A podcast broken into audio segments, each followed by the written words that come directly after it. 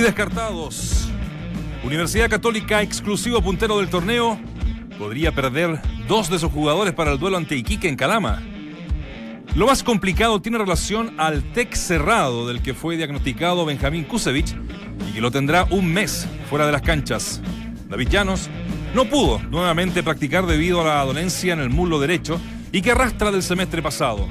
Ah, y sigue la rotación. Sigue la rotación. Cuatro cambios anuncian para el domingo. Ha citado. Luego de recibir ayer el certificado de transferencia internacional, César Pinares ya empieza a contar para Pablo Guede. El volante será citado para el duelo de mañana ante Huachipato y no se descarta que incluso pueda ser de la partida, considerando además que es una válida alternativa para cubrir el tan cuestionado sector izquierdo del ataque popular. El CTI, no confunda, el CTI es provisorio pero indefinido. Provisorio pero indefinido, ya se lo explico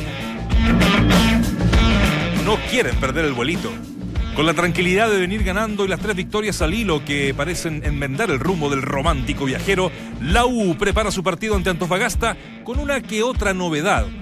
El último refuerzo azul, el brasileño Rafael Vaz, podría ser de la partida, mientras que Matías Rodríguez es duda para enfrentar a los Pumas. ¿Y Cooper?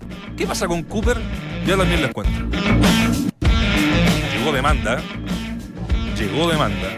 Un requerimiento interpuso la tarde de ayer la Fiscalía Nacional Económica en contra de la ANFP por la finalidad de restringir dentro del campeonato de la B la competitividad a partir de la millonaria cuota de incorporación que se le exige a las instituciones que ascienden desde la segunda división profesional. La ANFP emitió un comunicado donde manifiesta que se encuentra estudiando la demanda de la FNE. La quinta aún tiene festival. A las 20 horas de hoy en Sausalito se juega el mini clásico de la región de Valparaíso, Everton y San Luis de Quillota. Los locales buscan volver al triunfo, situación que no consiguen desde el 3 de diciembre, oportunidad que derrotaron por la mínima Antofagasta. La quinta fecha se abre hoy a las 5.30 con el clásico de colonias entre Palestino y Audax. Bienvenidos al mejor panel de las 14. Bienvenidos a Entramos a la cancha aquí en Duna 89.7. A ver, ¿quién dijo que el análisis del deporte tenía que ser aburrido? Te lo demuestra el mejor panel de las 14. Estás en Duna 89.7.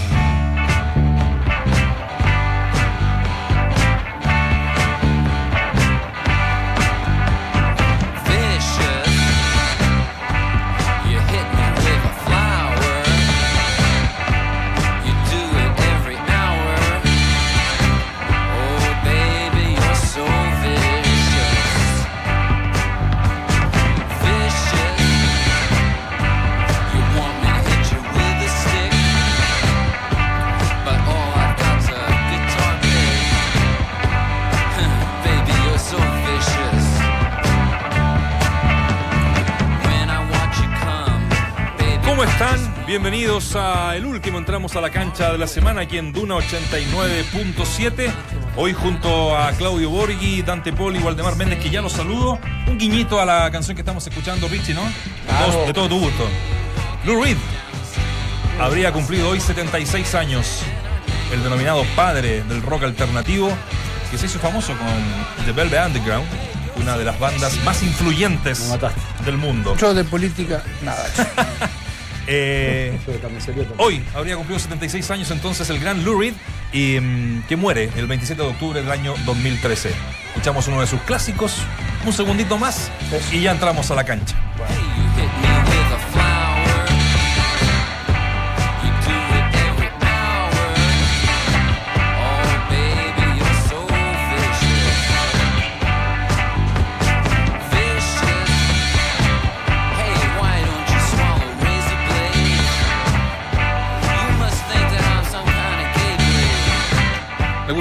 Claudio Borghi, ¿cómo estás? Eh, la verdad, no. no. No, me gusta más.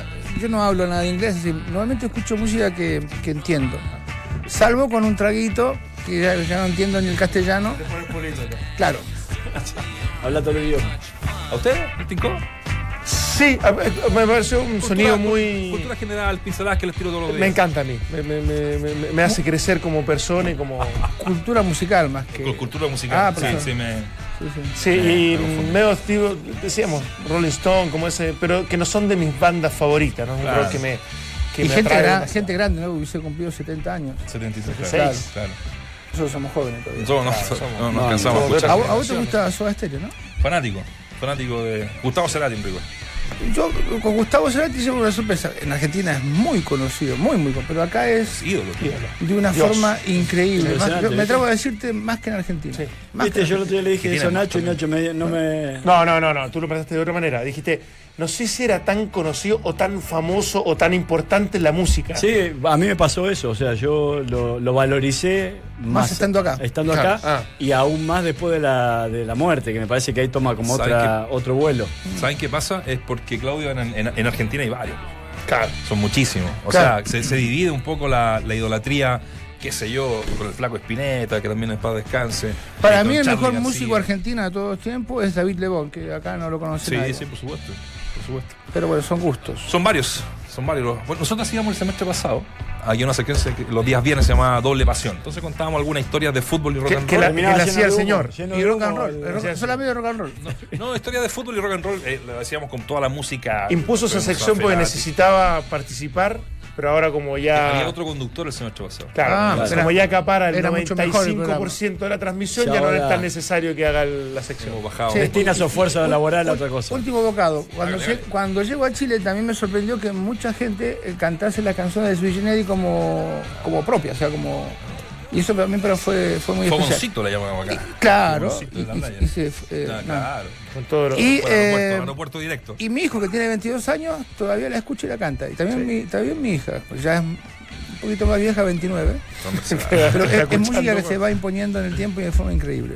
La buena música. Es linda la música. Hablamos de Es linda la música. Muy Eh, hablemos de fútbol, ¿les parece? Te transporta Ah, le voy a- a, a- a ah, momentos mágicos. La pregunta del día. La pregunta del día. Playa, fogones.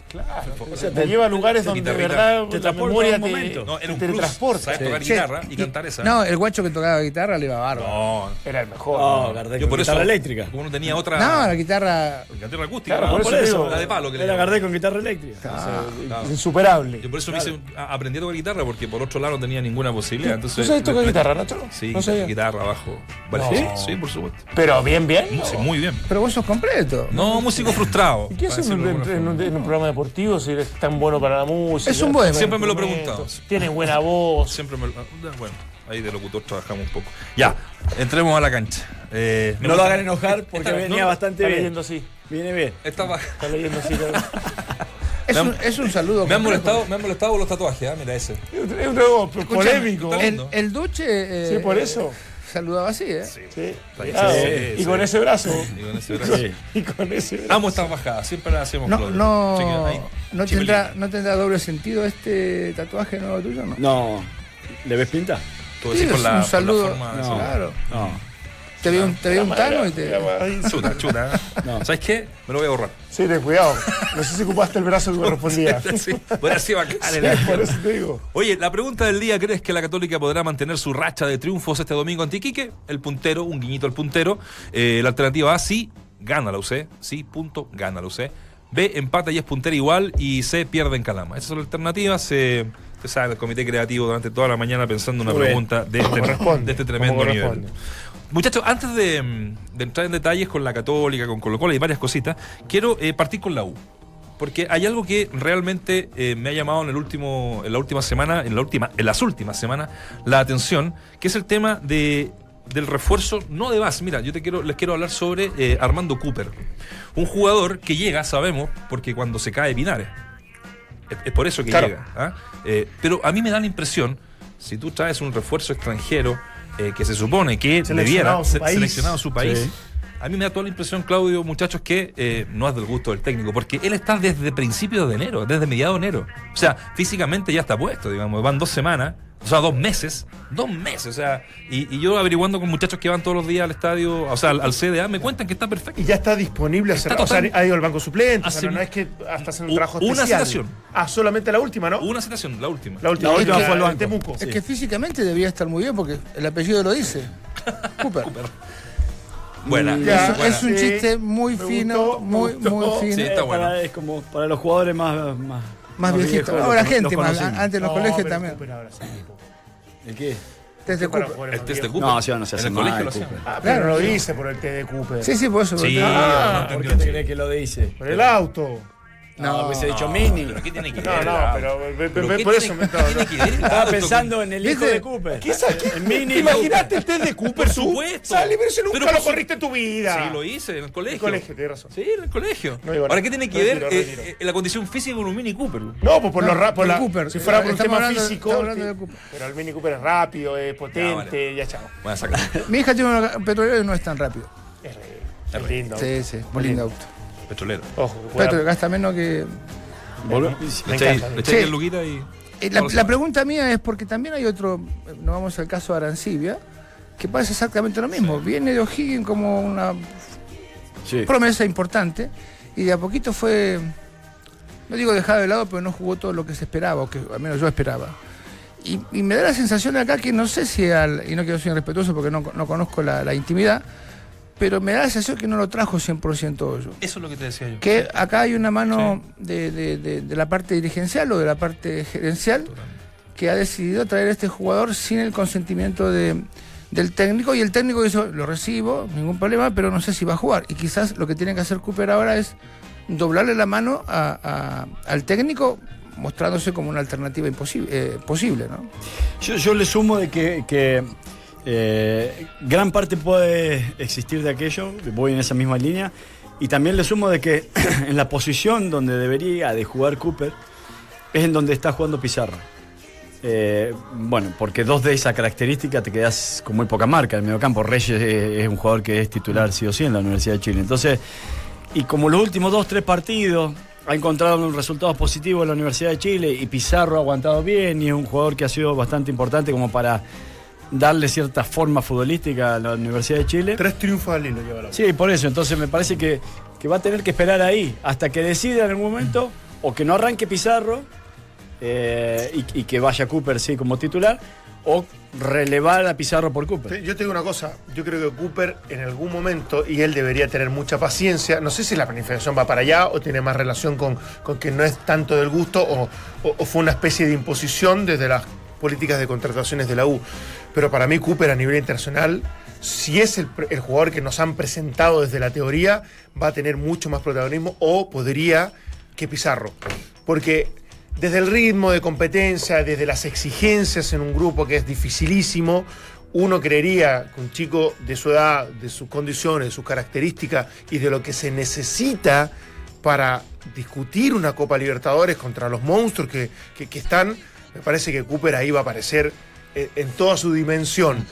Me, me- me da esa impresión, entonces yo no sé si no hay, no, no- no hay, no hay tanto apuro por lo mismo o definitivamente me parece que hoy día prefiere a Pizarro por todo lo que pueda desarrollar en- a nivel local. En la conferencia de, de hoy, de Ángel Guillermo Hoyos, que vamos a escuchar algunos extractos en un ratito más, le, le preguntan, ¿ah? le, le- Ajá. le preguntan por Cooper y por eso a mí me, que- me quedó dando vuelta y ahí después me comuniqué con algunos eh, con algunas brujitas, brujitas que Bien, tengo yo que me bien. cuentan cositas. Ah. Entonces le, le preguntan, brujitas siempre, sí, eh, le preguntan por Cooper y que por qué no lo ocupa ese, la semana pasada cuando se mm, sale Franchul, ¿se acuerdan?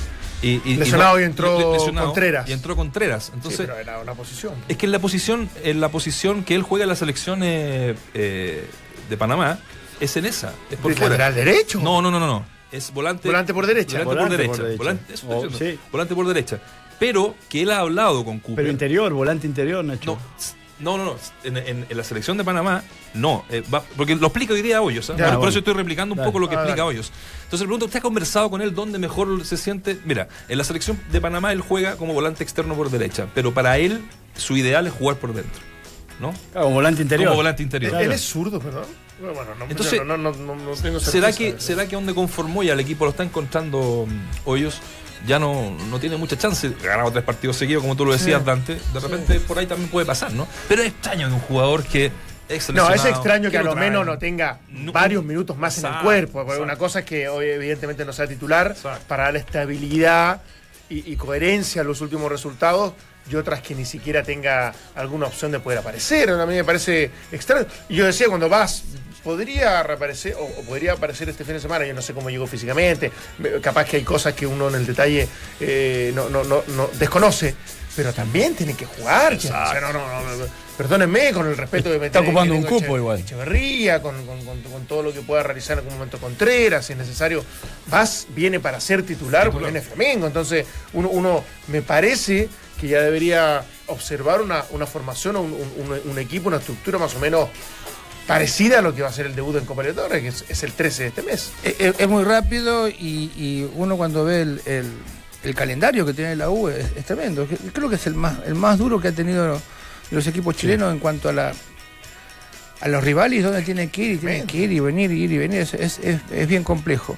Ahora, lo que a mí me, no sé si me, voy de, tema ancho, me, me, si es así. Por otro programa donde trabajamos es imposible ver todos los partidos Copa Libertadores, pero hay una aplicación en el teléfono que te la permite ver, entonces hasta que llego a mi casa solamente escucho el partido y en mi casa me lo pongo a ver, ¿no? Porque si no voy choco. Y yo ya vi dos no, no, es fácil ver tanto fútbol. ¿eh? yo ayer llegué a mi casa, mi señora estaba recostada acá, me dijo, tomamos mate, como tomamos acá, y este, empezó a hablarme de todo lo que había pasado durante el día y yo tengo el codificador en el living, entonces le digo, y no se apuraba, entonces digo, digo, perdóname, pero está el partido. Digo, si querés hablar, vamos al living y hablamos en el living. Y vi River y vi Boca. Boca empató a cero ya. Empató a cero, un, partido malo. Entonces, claro, después de ver Colo Colo, después de ver Boca, todavía de lo que yo he visto, ¿eh? vi Flamengo River, eh, y no quiero cambiar. Delfín con Bolívar, ¿no? No, no quiero, pues ¿sabes por qué, Valde? Porque si no, no termino viendo ningún partido. Sí, bueno, también tiene. Entonces no tengo una. te mata. Te mata. Y digo, no vi ningún rival extraordinario. ¿No? Salvo, no, salvo el partido que hizo Racing el otro día, donde ganó ganó en forma muy merecida. Mm, todavía no he visto un rival rival extraordinario. Entonces, por eso digo que la, la U, con este calendario que tiene, a lo mejor tiene una, una esperanza, pero si no juega Cooper en ninguno de los torneos ya es para preocuparse, porque la cantidad de partidos que le viene es, bien dura. No, aparte que después vamos a decir, Cooper va a jugar algunos minutos, les tuvo que jugar algunos minutos, no, no va a ser titular este partido en, la Copa Libertadores, que uno creería que va a estar a lo menos citado en el banca. Y entra y uno dice, no, no anduvo tan bien. ¿ah? Y, la, explicación lógica y la justificación es que tiene pocos minutos en cancha. Eh, yo me imagino hoy la, conferencia de prensa post partido y se está poniendo a punto, son sus primeros partidos. Bueno, si son sus primeros. Eh, adelantemos ese proceso. Ese proceso. Démosle posibilidades a un tipo y un chico que viene como refuerzo, que tiene un cupo de extranjero, que es seleccionado a su país, no de los más competitivos del mundo, pero por algo está en la cita mundialera. Por lo tanto, a mí me parece que es necesario el, poder ya por lo menos observarlo, analizarlo y, ver si efectivamente se puede rendir. Acá ya hubo eh, panameños con buenas con buena actuación. Yo me acuerdo de Deri Valdés. sí. Que eran mellizos, yo había jugado con el hermano mayor que tiene mi edad en Argentina, que era, era mejor, el mejor de los tres y que desgraciadamente falleció hace un par de años. Este, pero yo no, no diría que el fútbol panameño es tan desconocido. Como no compite contra nosotros, no lo vemos demasiado seguido, ¿no?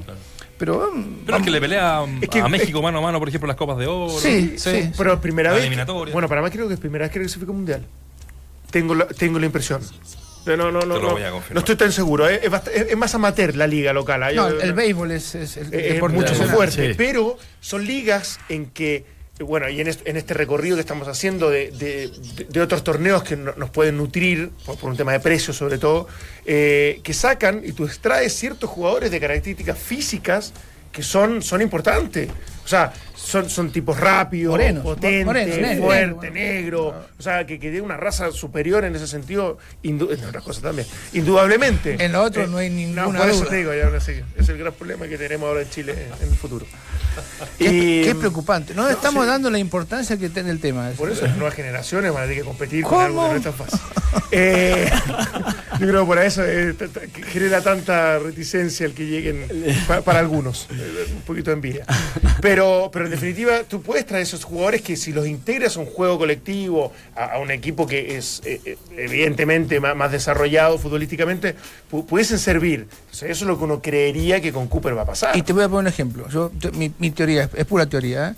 Después de haber estado cuatro meses en Ecuador, yo me atrevo a decirte que si esa gente, los negros, ¿no? yo tengo una admiración muy especial por los negros, especialmente en el deporte, son, son, diferentes en todo. Si ellos trabajan en forma adecuada las divisiones inferiores y estos chicos crecen con una, mm, un aprendizaje deportivo. Una conducta eh, táctica diferente. Son, potencias, ¿no? Físicamente no tenés ninguna posibilidad de igualarlo. Ninguna, ninguna. No lo dicen de los africanos, siempre, de, las selecciones que algunas han jugado bien y les falta ese salto cualitativo como para definitivamente ya meterse eh, Camerún fue quizá pero no sé si han pasado cuarto en alguna, instancia. Es que siempre queda esa, esa alguien se equivoca esa conclusión o esa visión de que alguien se equivoca y lo terminas viendo como un fútbol más inocente. Eh, y, tiene que ver a lo mejor con el grado de desarrollo, con el grado de competitividad, con muchas cosas, pero sí coincidimos de que físicamente son superiores. O sea, si, si la tiran la pelota adelante y tenés que alcanzarla, obviamente que llega mucho ah, antes. Te, voy a contar la historia porque para mí fue muy especial. Yo llego a Ecuador y estaban los extranjeros, había unos, unos negros y otros negros, otros grupos. yo digo, ¿por qué se separan? Me dice, profe, porque estos son de la costa y estos son de la montaña. Claro. Y diferencia, digo, son todos negros. Sí, dice, pero el de la costa es, es, es más, eh, más para bailar. el de la sierra más El de la sierra es más duro. Pero dice, pero las sierras son, son más grandes que lo de la costa. Ajá. Y digo, ¿por qué? Eh, cuento esto porque es, muy llamativo. Dice, bueno, en, Ecuador los negros no fueron esclavos, los indígenas fueron esclavos. Y acá pasó algún barco, pues empezaron a, caer los, los, negros. Y cuando lo empezaron a perseguir otra vez porque estaban en las costas, un grupo grande arrancó para, para, para la sierra. Y digo, ¿y qué tiene que ver con que sean más grandes? Dice, no, que en la sierra es más difícil sobrevivir. Entonces eso vivieron los más grandes, los más fuertes. Entonces después, cuando ves los quiñones, eh, eh, fíjate que son todos parientes. Y hay zonas que hay más jugadores que en otras. Entonces, increíblemente, físicamente, físicamente son muchísimo más grandes, pero muchísimo más grandes. Bueno, la Esmeralda, ¿no? Siempre hablan de ahí es que esa es la costa. Yo viví en Ecuador, viví en Quito varios años. Y, Qué lindo. Y conozco, conozco muy bien, y lo que tú dices es totalmente cierto. Otavaleños se llaman los, los indígenas. Y eh, Esmeralda está cerca de Guayaquil. De hecho, ahí se genera el clásico entre el Barcelona y el Emelec, ¿no? Que, es durísimo. hay muchos jugadores. muchísimo, muchísimo. Ahora, ¿la historia te puede pegar tanto? Digo, en este caso, historia genética, que, te termina marcando el hoy. Eh, leía no hace mucho tiempo atrás un, poco la, historia de los sistemas tácticos. De, eh, los ingleses inventaron el fútbol y sin embargo no son superpotencia. inventaron todo. Por eso. Y no ganan en nada. Por eso que te digo, entonces y sin embargo, claro, parte de la teoría de este libro, ya me acordé por cómo se llamaba, era que los ingleses eh, son tan correctos que no en, un inicio en el fútbol no se permitían el pase, aún menos el engaño. Entonces, pero, tierra, pero tierra te, robaban. Bueno, pero, estamos hablando de fútbol. Estamos hablando de fútbol, porque agarraban la pelota y tenían que correr para adelante hasta que la perdieran, y la agarraba otro y corría para acá, y eso eran un poco los inicios. Y en donde empezaron a saltarse un poco esta regla, y a, y a, jugar de manera menos ética según los, ingleses fue en, la cuenca del río La Plata. Y fue allí donde empezaron a darse pase, a, generar la gambeta, el engaño. Y parte de esta teoría tiene que ver con eso. Dicen, los ingleses quedaron más atrás porque evolucionaron o tardaron mucho en evolucionar en el fútbol y eso le termina pegando a un hoy día. Esto tu comentario me toca. ¿Vos querés decir que los, los de la cuenca del Río La Plata somos eh, mentirosos, engañosos? somos eh, menos éticos, si quiere. Sí, somos, sudamericanos. Y que ni hablar, somos sudamericanos. A la larga, un poco las reglas se la, o sea, no la, no la respetaron lo suficiente y eso le hizo que generaran mayores recursos y que históricamente en el desarrollo del deporte y en el fútbol sobre todo, te termine pegando de que, claro, hoy por hoy quizás en esta parte del mundo están los jugadores más habilidosos. ¿En qué momento de Cooper saltamos a esta? A esta, está buenísimo. Me, encanta mi sí, de este programa. análisis profundo, yo lo, sociocultural, me, me, fascina. Yo lo que digo que me, gusta ver el fútbol inglés cuando juegan entre ellos. Cuando juegan contra otros no me gusta tanto pero cuando juegan entre ellos, juegan algo parecido a lo que jugamos nosotros, pero más rápido y más, y lo que decimos, más respetuoso. Sí. Entonces, eh, eh, ellos se, atacan y viene el otro y atacan. Y si vos pones un partido, eh, bueno, ahora tenemos la desgracia que está el marcador arriba, sabemos quién gana y quién pierde. Pero si no, si no ves el marcador, no sabes cómo es el resultado, porque los tipos juegan algo diferente. Acá el equipo. Hasta minuto 95 lo juegan. Te atacan. Y te acuerdas que un tipo se, dio el lujo de decirle al árbitro, no me cobre que no fue penal. Sí, sí, sí. No me acuerdo el nombre del jugador. Si lo hace acá.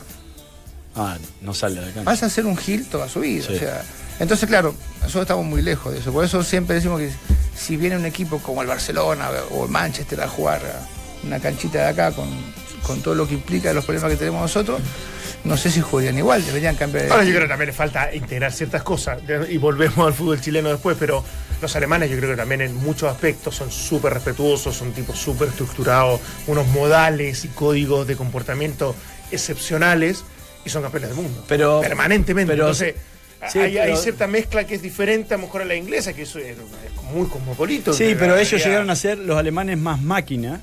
Claro, y tal es así que la contratación de Guardiola no es aleatoria, porque lo llevan al, al Bayern como para tratar de agregarle a ese fútbol que era físico y muy táctico.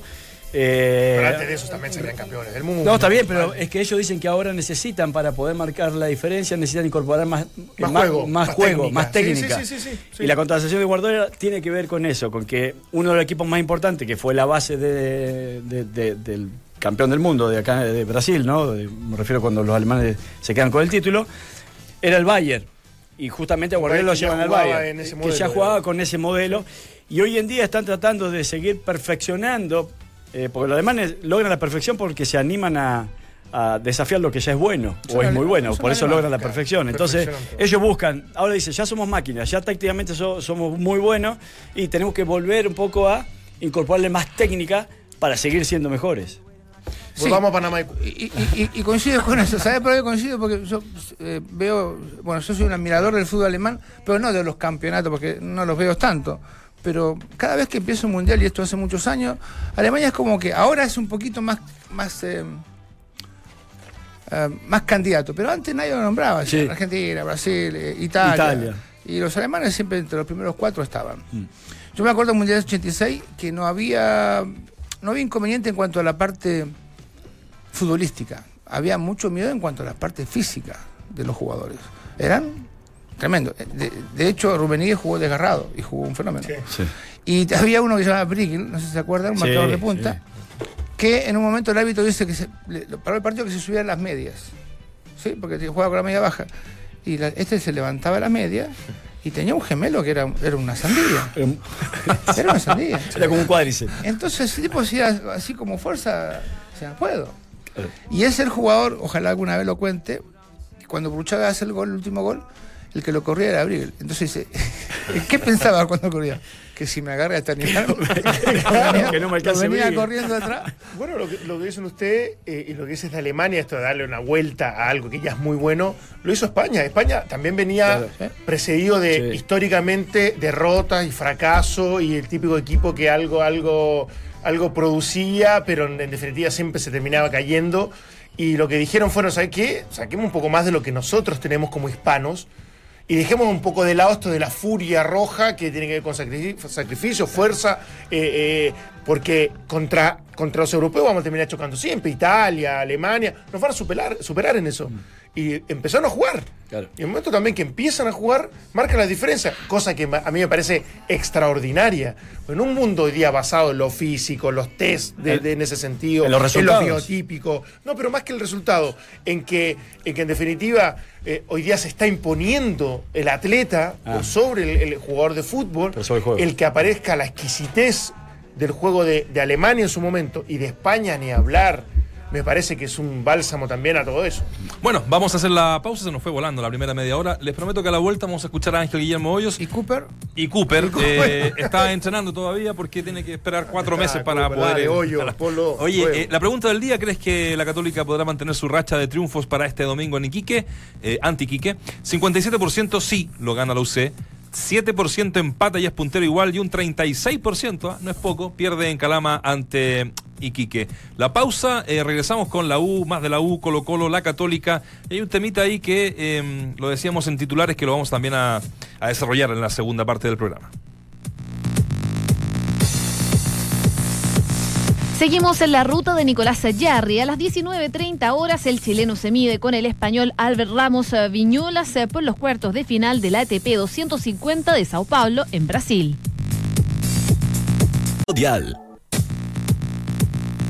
En el fútbol arranca la sexta fecha del torneo que tiene a la UC en lo más alto como líder exclusivo. Dos partidos se juegan hoy. A las 17.30 horas lo hacen Palestino y Audax Italiano y a las 20 horas Everton y San Luis.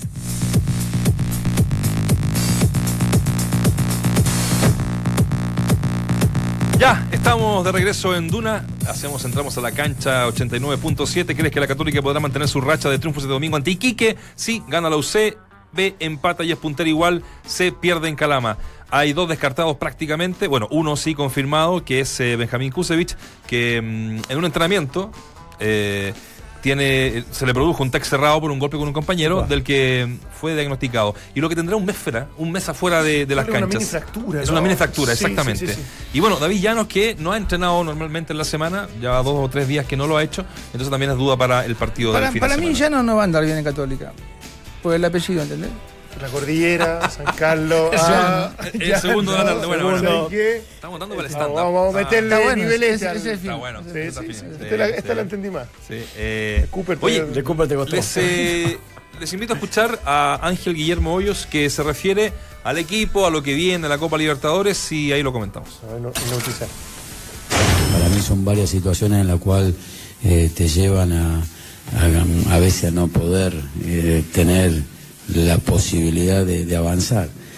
Eh, Universidad Católica hizo una muy buena Copa Libertadores para mi entender y quedó afuera por, por poquito. Sí, le tocó también un grupo muy difícil. A veces las cosas no se dan. Yo tengo fe que, que las cosas saldrán. Y no, no digo solamente para nosotros, sí, nosotros también tenemos un grupo muy difícil, y, pero tenemos mucha fe. Yo también tengo fe para los equipos, los otros equipos chilenos. Realmente es un comienzo y bueno, como siempre decimos, vamos a ver el final cómo termina. No nos adelantemos a muchas situaciones que, que hay que vivirlas y hay que pasarlas. Yo tengo fe que las cosas van a salir bien. El mejor panel de las 14 está en Duna. Ayer nos pasó algo con la declaración de Hoyos, ¿no? Te doy, la- te- te doy el pase y como que de verdad uno no tiene por dónde agarrar un poco a ¿Sabe- Hoyos, porque di- dice poquito. ¿A quién me hace acordar? A Jorge Luis Borges. Cuando hablaba de, de- de lento o de que no decía no, nada. porque, bueno, intelectualmente un tipo muy superior, pero Sí. nunca entendí nada de lo que dijo, nunca dijo nada. Y, y, eh, eh, ojo que es una virtud hablar y sin decir nada. ¿eh? Es, No es poco. y, y no, y los, los periodistas no lo pueden agarrar en, en alguna pregunta que lo complique. Porque nunca, nunca se refiere al tema preciso de la pregunta que le han hecho. Sí. De hecho, a mí lo que me queda es que, Claro, que no, tiene fe Claro, no, aparte cuando digo, no nos adelantemos. sacar adelante las cosas. Tú No, fe tiene bastante, digamos, porque No, hablar. pero por Pero no nos adelantemos a los hechos, vamos dejemos que las cosas vayan en su curso natural para que la fe nos permita conseguir buenos resultados. Como que como uno no puede proyectar mucho análisis por respecto a eso, porque en definitiva yo, yo lo entiendo desde, desde este contexto del grupo.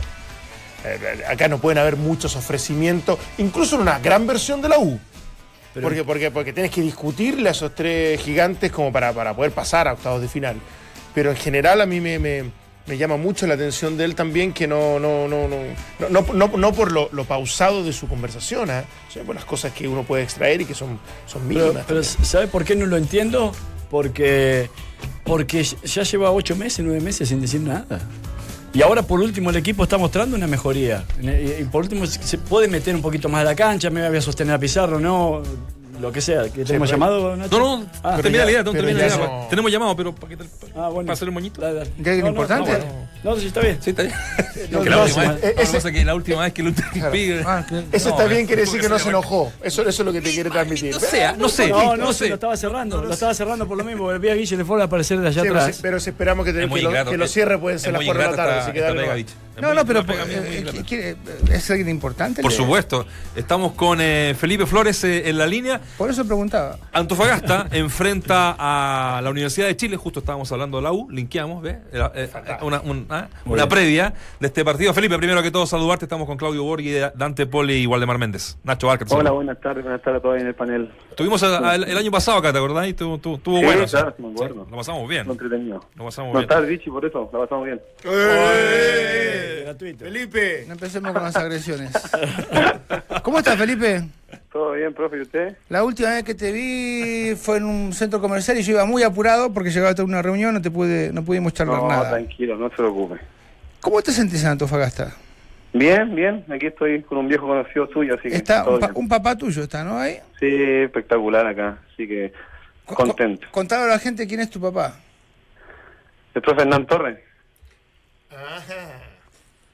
Pero le haces caso en todo, eh, te, te- está, físicamente estás muy bien, ¿no? Bien, bien. Cuando llegué, obviamente mis compañeros tenían un mes más de pretemporada. Yo llegué la semana que inició el torneo, así que como él me conoce, me dijo que la tercera o cuarta fecha yo iba a estar a la par de mis compañeros, así que haciendo trabajo diferenciado, pero ya hoy en día ya a la par con ellos, así que tratando de, de seguir mejorando cada partido. Y ese trabajo, Felipe, gusto saludarte, ese trabajo diferenciado, paralelo, digamos, a lo que están ya realizando, más en competencia tu- tu- tus compañeros, tiene, tiene que ver con hacer lo mismo de ellos más ese trabajo complementario o es un trabajo totalmente aparte y después, allá hace dos, tres, dos semanas, te integraste con, con la rutina normal? No, cuando yo llegué entrenaba normal el trabajo que, que todos hacían y Ya. cuando terminaba la práctica me quedaba haciendo pasadas de, de arco a arco, de, de 20 por 20, cosas así, di- diferenciado como para tratar de ganar un poco más en la parte física. Perfecto. Felipe, ¿se sienten eh, menoscabado un poco siempre la gente de Antofagasta, los propios jugadores? Porque eh, se resalta poco a veces lo que se hace en regiones, ¿o no es así? Sí, claro, eso siempre ha sido así. Pero lo que pasa es que Antofagasta igual en el último dos años se acostumbró la gente a estar de mitad de tabla para arriba. Antiguamente Por eso Antofagasta eh, iniciaba el torneo y la, el, el, el objetivo era mantenerse en la primera división y no bajar a segunda. Hoy en día si tú le preguntas a la gente de Antofagasta qué quiere, es pelear el título, clasificar una Copa Internacional. Y por un lado está bueno, el, el profe que llegó ahora, Gerardo, viene con la misma mentalidad de, de salir a ganar todos los partidos, de- del estilo de, de, de Bielsa, que, que salir contra delantero, presionar arriba. Y, y la verdad que estamos poco a poco tratando de, meternos en la cabeza eso, que no es fácil mantener un ritmo de los 90 minutos en una presión alta, más el fin de semana con la una cancha grande y con, con rivales que son bastante buenos. Eh, Felipe, el año pasado, eh, el semestre pasado, mm, Antofagasta estuvo ahí casi peleando y en el momento que, que tuvo que decidir si podía ser campeón o no, no lo pudo hacer. Y acá hay teorías, y vos sabés que las teorías eh, son muy fáciles. Dio la sensación de que había que liberarlo el equipo, que tenía mu- muchas responsabilidades. Y teniendo en cuenta ahora que se han ido algunos y que han llegado otros, que, eh, ¿para qué cree que está? ¿Está para, para, para pelear un poco más arriba de lo que hizo el año pasado? Sí, lamentablemente yo, bueno, yo no estaba, pero mis compañeros me comentaron que estuvieron a un Por- tiempo por- de por eso- a Internacional. Por eso, por eso funcionó bien, porque vos no estabas, justamente Claro, por eso. por eso. Ahora, ahora va a pelear el defensa. no, no, no, desde un principio el objetivo primero es clasificar a una Copa Internacional dentro, dentro de los siete primeros.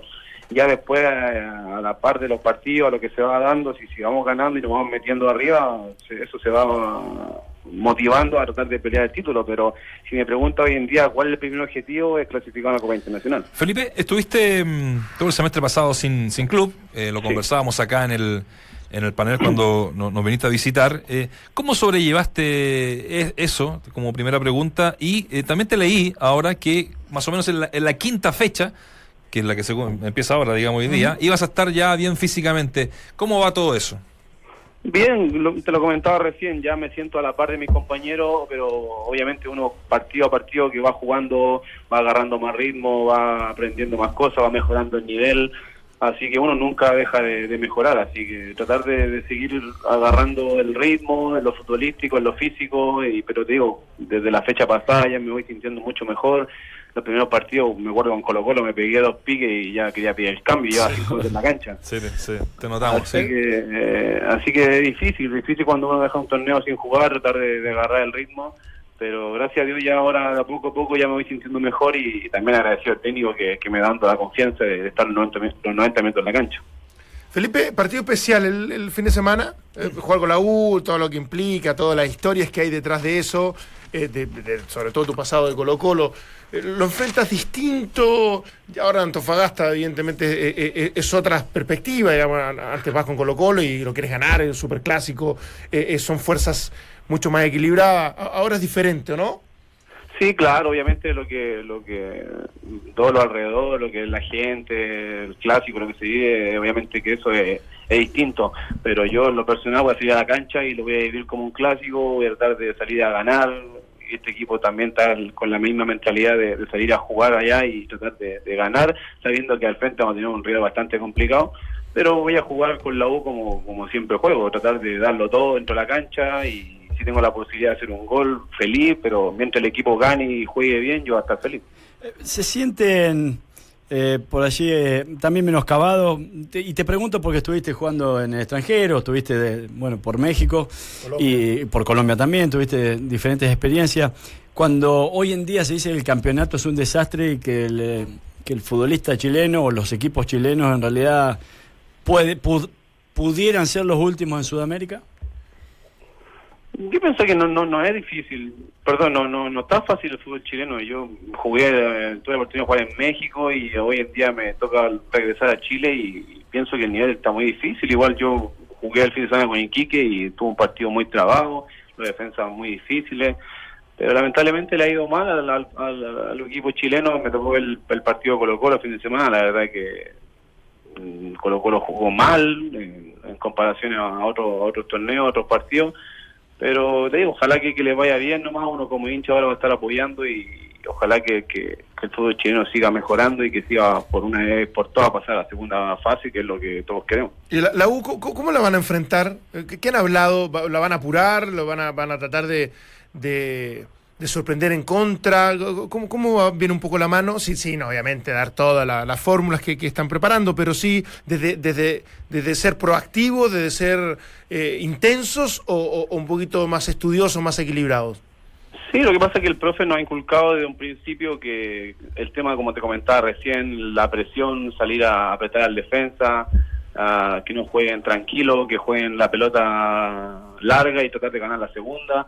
Sabemos que el Nacional es una cancha grande, eh, ellos vienen con una moral bastante grande, buenos triunfos que, que han tenido consecutivos, pero nosotros también tenemos lo, nuestro, vamos a salir a ganar, como te digo, como, como salimos en todos lados, obviamente con, con los resguardos necesarios, sabiendo que tienen jugadores de mitad de cancha para arriba muy desequilibrantes. Felipe, te, te deseamos éxito esta nueva aventura con, No, muchas con- con gracias. Antofagasta. eh, y nada, ahí estaremos el domingo en el estadio viendo ese interesante duelo entre ustedes y, y la U. Un abrazo grande. No, muchas gracias, saludos a todos, que les vaya bien. Chao, Felipe. Mientras Chao. el resto repite voces, nosotros las actualizamos y analizamos en el estilo único de Claudio, Dante, Valde, Vichy y Nacho. Escuchas al mejor panel de las 14 en Duna 89.7.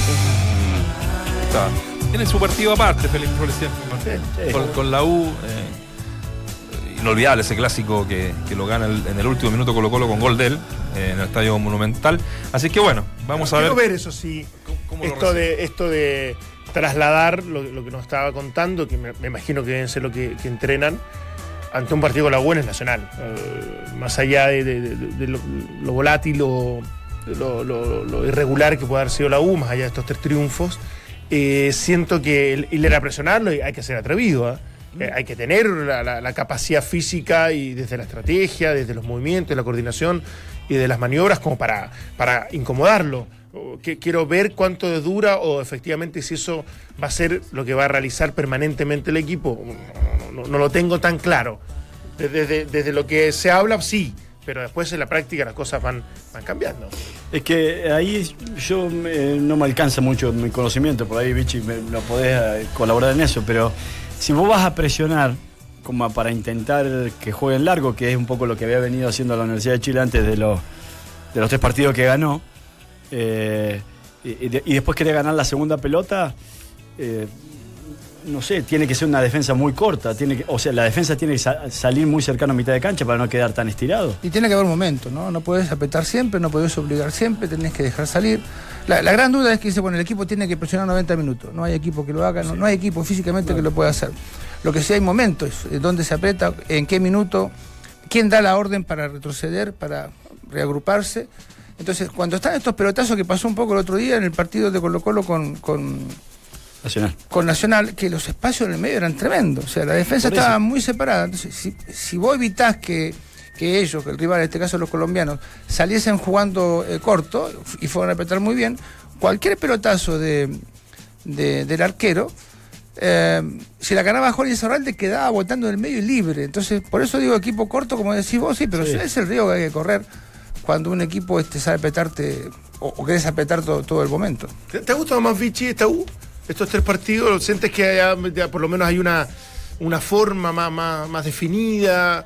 eh, hay algo que nos está entregando más hoyo, que, que en declaraciones no lo vamos a, a- poder extraer, sino que más, más desde el juego, más de lo que podemos ver los fines de semana. Yo, a mí lo que me cuesta, de, de pronto se- el, el otro día estuvo Guede hablando con ustedes y decía, yo nunca, nunca dije cómo iba a jugar, ¿sí? Sí, La sí, gente supone que yo iba a jugar de esta forma. Entonces uno dice, bueno, estoy de acuerdo, no estoy de acuerdo con el planteo que está haciendo, me gusta con algunos matices, pero lo que hablábamos antes, yo jamás escuché a Hoyo decir cómo iba a jugar el equipo para decir, mira, lo está haciendo parecido, lo está haciendo Claro. diferente. Ahora, eh, el campeonato que ganó tuvo una repuntada tremenda y el campeonato que no ganó eh, fue bastante mediocre. Y ahora con estos tres triunfos este, llevan a una tranquilidad, pero una tranquilidad momentánea porque arranca la competencia internacional, donde sabemos que es difícil. Yo lo que me gustaría eh, ver de, de la U, fundamentalmente que pudiese manejar el partido de 90 minutos, y si no es 90 que sean 70 pero me da la impresión de que no maneja mucho los, los partidos. Y ahí me da un poco de miedo, porque si le das la pelota a equipos importantes te pueden hacer mucho daño. Sí, sí. eh, por lo menos ponerlo en práctica con Antofagasta. Leía recién y ayer un poco lo conversamos de que de que Ruedas ha decidido no sacarle los jugadores a los equipos grandes en esta doble fecha FIFA que se viene. Se este- reunió con se Guedes hace poquito rato. Sí, así ¿sí? es. Y acá Hoyos declara de que eh, Acabó la Rueda, selección. eh, Rueda le dijo que, que, bueno que no le sacaba a los jugadores justamente para beneficiar eh, a estos equipos en el plano internacional, Copa Libertadores sobre todo, dado que bueno que no le ha ido bien obviamente a, a- a los equipos chilenos. Entonces ese es el fin. Y, y a partir de ahí uno dice, bueno, algunos estarán a favor o en contra de la medida. Eh, a mí me parece bien la medida porque va el grueso de los jugadores que aseguran un Yo lo- rendimiento de la Yo lo selección. aplaudo. Yo, esto que está haciendo Rueda lo aplaudo. Fundamentalmente no porque no deje de citar a algunos jugadores, sino porque ya se reúna con el medio local Sí. y que pueda haber una, una- un cambio de información o de conocimiento. A mí me parece muy bien. Eh, pero yo creo que eh, alguna vez lo quisimos hacer nosotros y, y traer algunos problemas, ¿no? Porque si no le cito a, jugar a la U, a Colo Colo o a Católica eh, y le cita a los jugadores a equipos chicos, te dicen, ¿y por qué me lo saca a mí? No se lo saca a los grandes, ellos tienen más jugadores, yo no tengo tanto recambio. Entonces, mm, es un dicho viejo, ¿no? Pero cuando pisa mucho huevo, la gallina a veces se enoja. Y eso es el miedo que tengo yo, que alguna gente le pueda sacar provecho a esta no citación de los, de los jugadores de los clubes grandes. Y a su vez entiendo, como, como parte del fútbol chileno, que necesitamos en forma urgente, urgente, que algún equipo chileno eh, tenga una participación destacada en la Copa Libertadores. Sí, yo creo que no importa quién, ¿eh? necesitamos. Se confluyen como cosas que puedan permitir este escenario, ah, desde el inicio del proceso, de rueda, de, de entender que, que va a buscar alternativas, desde una estructura y de un grupo de jugadores que, que viene haciendo el peso de la selección y que me parece van a continuar. Y, estas ansias y estas necesidades que tienen los clubes de, contar con lo mejor y con el menos desgaste posible para poder enfrentar una, una competencia internacional. Entonces, yo creo que es, está- estamos en una etapa donde se puede conciliar esto, donde no, no hay, no hay tanto choque entre la selección y lo que son los intereses de los clubes, puntualmente la U y Colo Colo. Entonces, eh, me parece una buena medida, interesante desde ese punto de vista. Vamos a ver cuánto se puede sostener. Yo creo que estas cosas se van conversando y se van analizando dependiendo la, la- la época del año, pero, pero en definitiva, lo que uno apunta y que no te garantiza nada, y lejos de eso, es que en definitiva hoy la U y Colo Colo definitivamente cuenten con lo mejor para poder por lo menos ser digno a nivel internacional. Claudio, Dante, Walde, Vichy y Nacho conforman el mejor panel de las 14. Estás en Entramos a la cancha de Duna 89.7. Seguimos en Duna 89.7 cuando entramos a la cancha. ¿Crees que la Católica podrá mantener su racha de triunfos este domingo ante Iquique? Sí, gana la UC. Empata y es puntera igual. Y eh, pierde en Calama en la alternativa C. Hasta ahora gana la alternativa A de que gana la UC. eh, abrocharía su quinto triunfo Pero se pierde consecutivo. puntero igual. Es que Sería de- compartido. sí, sería compartido o podría, claro. Yo espero que no gane la, yo espero que no gane No, Católica. quería- no, no es por, no es por matar la pregunta. ¿Eh? Digamos, la, la, la- No, es que, B, es que digamos. se, podría, se, se podría mantener la punta así, igual. Yo, no- yo espero que no gane Católica. Esperas que no gane, Sí. para que no se arranque tanto. No, porque ¿quién asume en, en- en el equipo rival? Ah, Rifo. Mi gran amigo. Ah, Rifo. sí. No, no es en- algo en contra de Católica, Ah, sino sí. un beneficio Sí. para, para un querido amigo mío que va a empezar una etapa nueva en primera división como entrenador. Y espero que le vaya, que le vaya muy bien. Así que est- esta vez voy a ser del norte. Claro. Esta es una fallida, digamos, de primera experiencia con la calera, ¿no? Eh, no, eso no importa. ¿No? Esta es Esta es la de verdad. Claro. Y quiero empezar a Eric, Eric Guerrero para la gente. Sí. eh, Que una- fue una especie de interinato para mí, en definitiva. Oye, eh, Ah, 12 puntos tiene Católica. Ah, ya. no. 12 puntos tiene Vi, Católica. vi mucha información. De- dale, dale. No- qué? 9 la Universidad de Chile. Decíamos si- Claro, que si si, pierde, pierde, puede mantener el, el Puede, liderazgo, compa- puede claro. compartir. Siempre y cuando gane la U. O sea, podía seguir puntero. O sea, le restregaste la crítica que, entre comillas, No, no, a la pregunta un señor aporte, eh, con, con- con números. No, él- estadísticas. él me parece un poquito malintencionado. pasé el celular. Católica. me parece un poco Se malintencionado. lo pasé para que lo lea él y. Mató a Católica y mató a Antofagasta porque, eh, porque como que ya ganó la U. Caro, ¿Quién? Como que la. Católica ya no ganaba y la U ganaba fácil. ¿Vos, vos? ¿Yo? Sí. No, yo dije que se podía mantener en el liderazgo. Cuatro cambios eh, haría nuevamente la, ¿Otra vez? la Universidad Católica. Bueno, uno eh, eh, va a ser forzado por lo de Sí. Kusevich que comentábamos, va a estar un mes afuera. Lanaro, lo más Y probable. eh, Cordero, Carreño y Llanos eh, son los otros jugadores que no fuera. Exactamente. Pero ya no es por lesión. Exactamente, porque Llanos está ahí. Podría ser, pero yo, yo me la juego en que no, que, que no va a jugar. Por lo tanto, va a atajar Dituro, eh, Fuensalía, Lanaro, Branco Ampuero y Germán Boboril. Eh, César Fuentes y Luciano Agüet en el mediocampo. Buenanote de enganche David Enríquez, Andrés Vilches, que sería el 9, y Marcos Volados. Un buen equipo, ¿eh?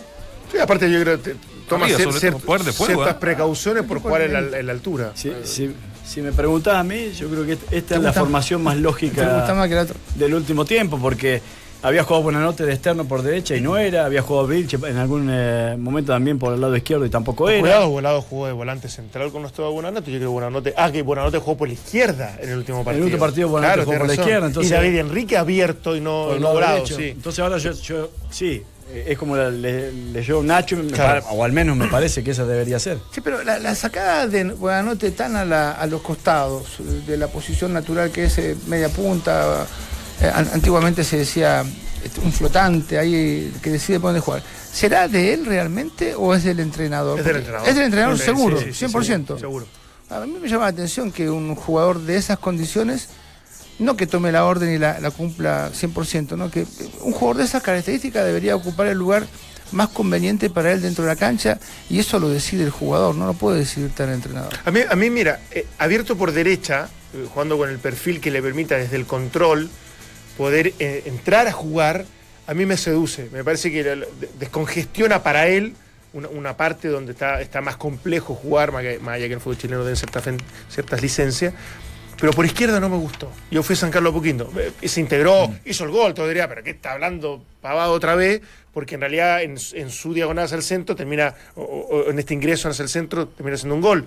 Pero, pero a mí me parece que lo restringe mucho a que va a tener que desbordar como un puntero izquierdo, cosa que no hace, y cuando entra a jugar, su definición es con la pierna derecha, más que con la izquierda. Entonces, eh, yo, yo no lo vi tan natural de movimiento, y me parece que para sacarle provecho a lo que él hace, lo veo o abierto por derecha o definitivamente por el centro, como un volante creativo más tradicional, pero por izquierda a mí no me, no, no me, no me ¿Sabes, agrada ¿sabes qué me, me hace acordar este movimiento? El, el, el Coto, el Coto Sierra, su último año como jugador, este, cuando no encontraba espacio ponía, no sé si se puede decir en esta radio, el poto contra la línea. Se iba, Ah, se sí, iba a la El línea. trasero.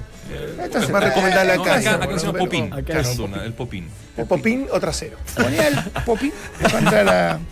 Entonces, desde ahí él recibía, pero tenía toda la cancha de frente y esto le permitía ver todo el panorama. Sí. Ahora, y no quiero ser respetuoso con Buenanote, a diferencia de, de Buenanote, Sierra tenía una, una pegada extraordinaria, que podía llegar a diferentes lugares con un solo pase. Ahora, sí. Que no es el caso de Buenanote, que tiene que trasladarse muchísimo para llegar a, a- a- de medio campo o tres cuartos de llegar hasta el área. ¿no? Claro, el tema es que, claro, eh, me gusta porque eh, tiene velocidad. O sea, el, el, era de, de- su cambio de velocidad era de lento a más lento. Entonces, eh, igual era difícil que si, si no le pegaba bien a la pelota, era Sí. hubiese desaparecido. O sea, Era una harto rato tortuga en, en altura. No, impresionante.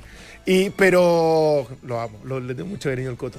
Mira, increíblemente. menos pero Buenanote, menos mal. menos mal. ¿no? pero, pero él, en definitiva, y Buenanote. eh, es, es de todavía encarar, es de, es de, de Pero- arrancar, pero- es de driblear. Por eso, pero para encarar tiene que estar de frente. Y me parece a mí que para, para poder marcar la diferencia en lo que es su fortaleza, tiene que estar de frente. Y, Sí, y sí, si sí, hay algo que lo ha beneficiado es, es- es que lo hayan abierto sobre el lado derecho, sobre todo, es que siempre está de frente. porque recibe Sí, perfilado. absolutamente. Entonces, él después decide si hace un pase, o si, si, si- si va a buscar una pared, o si, o si encara, eh, arriesga encarando. Pero me parece que ha salido bastante beneficiado y sobre todo porque en el último tiempo, no cuando llega, que marcó la diferencia que todos esperaban, que sale campeón católica, pero en el último tiempo con Mario Sala, Mario Sala lo probó de volante de enlace, y no anduvo, no anduvo como, como cuando llegó, lo probó de media punta y tampoco, lo probó de punta a punta y tampoco, entonces lo, lo sacaron ahora de esa zona tan conge- congestionada y encontró un- una posibilidad como para funcionar. Y hago la similitud con Pajarito Valdés, que también no hace mucho tiempo Pajarito Valdés empezó a cargarse más sobre la izquierda Ojo, y a partir de ahí marcar diferencia. Ojo que si lo criticás, Anda sensible, se enoja. No, Sí, porque sí. te puede- No, puede andar en anda, Twitter. anda. Aparte que nosotros no somos periodistas y él dijo que todos los comentaristas éramos estúpidos. Eh, Ah, no, no los periodistas, ¿eso? No, yo creo que nos metió a todos. Yo creo que fue. No, lo que eh, dijo usted fue mucho más Fue grave. peor, fue peor. Oye, Ah, eh, no, pasa rápido el tiempo. sociales, Quiero eh, plantear ¿Ya nos dos vamos? cositas. Sí, no, pero quedan tres minutitos para recordar la fecha que hoy día arranca con el partido que eh, decíamos de Palestino con Audax Italiano. Audax Italiano, 5 y media de la tarde en el Municipal de la Cisterna. Luego Everton con San Luis de Quillota. Perdón, Sí. ¿quién va a ese partido un viernes 5 y media de la tarde en la cisterna? No Malo tienen, horario. no tienen luz. Los paisanos no. van, sí. Los- que son Ocho, poquitos, son 10. No, pero de verdad es un, de- un- partido de no gran convocatoria. No, pero y un viernes a las 5 y media de la tarde. De la- atenta contra eso. ¿Sabés que me- siempre me acuerdo de- del Pillo Vera? Porque él decía que el, el lineman o el asistente que está del lado de la cordillera ¿Mm? estaba tan solo que algún día lo iban a robar. Está- Cogotear dijo, ¿no? Está- está- Ese hombre está tan solo ahí que No se va a dar cuenta nadie. Solo si una vez estábamos palestinos y del otro lado, de ese mismo lado que vos hablás, de la cordillera, había un hincha que había colgado la, bici- la bicicleta Ah, sí, en el alambrado. Sí, sí. La enfocamos nosotros Sí, esa vez porque buenísimo. era muy. Va siempre eh, no ese. sé, ¿eh? Va siempre, Va siempre. Sí, cuelga sí. la bicicleta en el alambrado. Everton con San Luis de Quillota a las 20. Eh, mañana continúa la fecha con Colo Colo a las 6 de la tarde enfrentando a Huachipato. La Unión a las 20.30 con la U de Conce. Domingo juega el puntero en Calama ante Deportes Iquique. Huachipato viene al... No, Antofagasta viene al Nacional para jugar con la Universidad de Chile. Eh, ese partido es a las 20.30 horas. El lunes hay dos partidos. ¿eh? Seis y media de la tarde, Unión La Calera con Curicó. Y luego a las 21 horas, O'Higgins con Temuco. Me encanta que haya fútbol viernes, sábado, domingo, lunes. En. Alemania hay protestas. sí, Pero- en Alemania pero viste que hay, maravilloso. hay protestas fuertes por el tema del fútbol los lunes.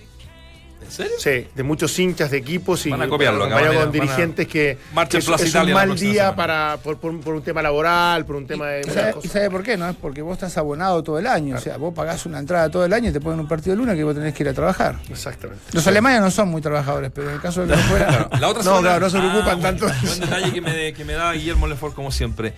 Se juega, lunes, se juega lunes y martes, se juega lunes y martes porque el fin de semana eh, es la asunción cambio- presidencial. Exactamente, exactamente. O sea, Claro. no hay fecha. ¿Qué Ahí tiene- está. ¿Y qué tienen que ver el.? Bueno. No, no, pero, pero yo creo por, Por el el tema contingente, contingente policial, ¿no? policial, ese, pero- ese es como el. Y si van tres policías y se Claro, tú- juntan pero en tú la sabes que ca- la intendencia de repente da partidos de alta convocatoria y que de riesgo, una vez un que poquito sí. exagerada. No, sí, ¿eh? es exagerado. Ah, pero es un cambio de mando, algo Oye, institucionalmente un- un- muy importante. Sí, no, no tengo ninguna Una duda. El pequeña mención que a lo del Nico. Yarri. Ya ¿No juegan que- esa hora? que hoy día eh, lo del Nico Yarris, que Sí, hoy día a las Paulo. siete y media de la tarde, ya está instalado entre los ocho mejores. eh, ayer en un durísimo partido, por, por lo que dicen los expertos, eh, no sé si lo viste. Con Guido Pela. No lo vi, pero Guido se- Pela. se- en Salió 13. el primero, yo no soy experto, pero No. lo pude, no lo transmitía. Sí, y bueno, hoy juega ante el español Albert Ramos, eh, 22 del ranking mundial. Eh, y Que ya le ganó en y Río. ya venció en, en Río En la Río semana pasada. Así que bueno, el, el Nico está 68 en el ranking ATP. ¿Sabes qué? Se nos quedó el tema, pero bueno, ¿Cuál? el programa se acaba, digamos, no, no, no ¿Cuál se- podemos. Venimos esa- esa pequeña- mañana, Podemos venir mañana, ¿no? Claro, ¿cuál es el problema? Y- Y, hablamos solamente de esta demanda que, que interpuso la tarde de ayer la Fiscalía Nacional Económica en contra de, la ANF, de la ANFP, digo, con esta finalidad de restringir eh, dentro del campeonato de la B la competitividad, competitividad a partir de la millonaria cuota que tienen que eh, pagar por Ah, bueno, que, incorporación. que ya la, la han bajado en un 50%. Y que ya De lo 50.000 a 25.000 Exacto, UF. Así que bueno, era, un muy buen tema, pero bueno, te- como siempre se nos fue el tiempo. El único que conversamos con el negrito Palma. ¿Sabes qué? Cooper tiene la culpa. Eh, yo creo que por Al Cooper final, Eh, sí, sí, sí. y la Sierra y la Costa. Buena esa. Buena, esa. me gustó. me Quiero ver a. Basia, a, Cooper este fin de semana. Ya Basta. está. Yo la del, Depor- del Deportivo Quito, sí. Dale, Nacho, Me sí, gustaba el ir. dale, ¿Ah, sí? Sí, sí. No, no, Porque sí. yo era compañero del Ah, También se un café después. Era pero cortito, era compañero del hermano de Alex Aguinaga, yo, cuando Ah, yo ¿sí? estuve en el 87, ya con Del- Fernando. de- del menor. Del menor. Sí. ¿De un chiquitito? ¿Le falta un jugador, no? ¿A él? Le falta un jugador. Sí. Ya. Y bueno, por eso me hice hincha de deportivo. ya, chao. No, le falta un jugador, no.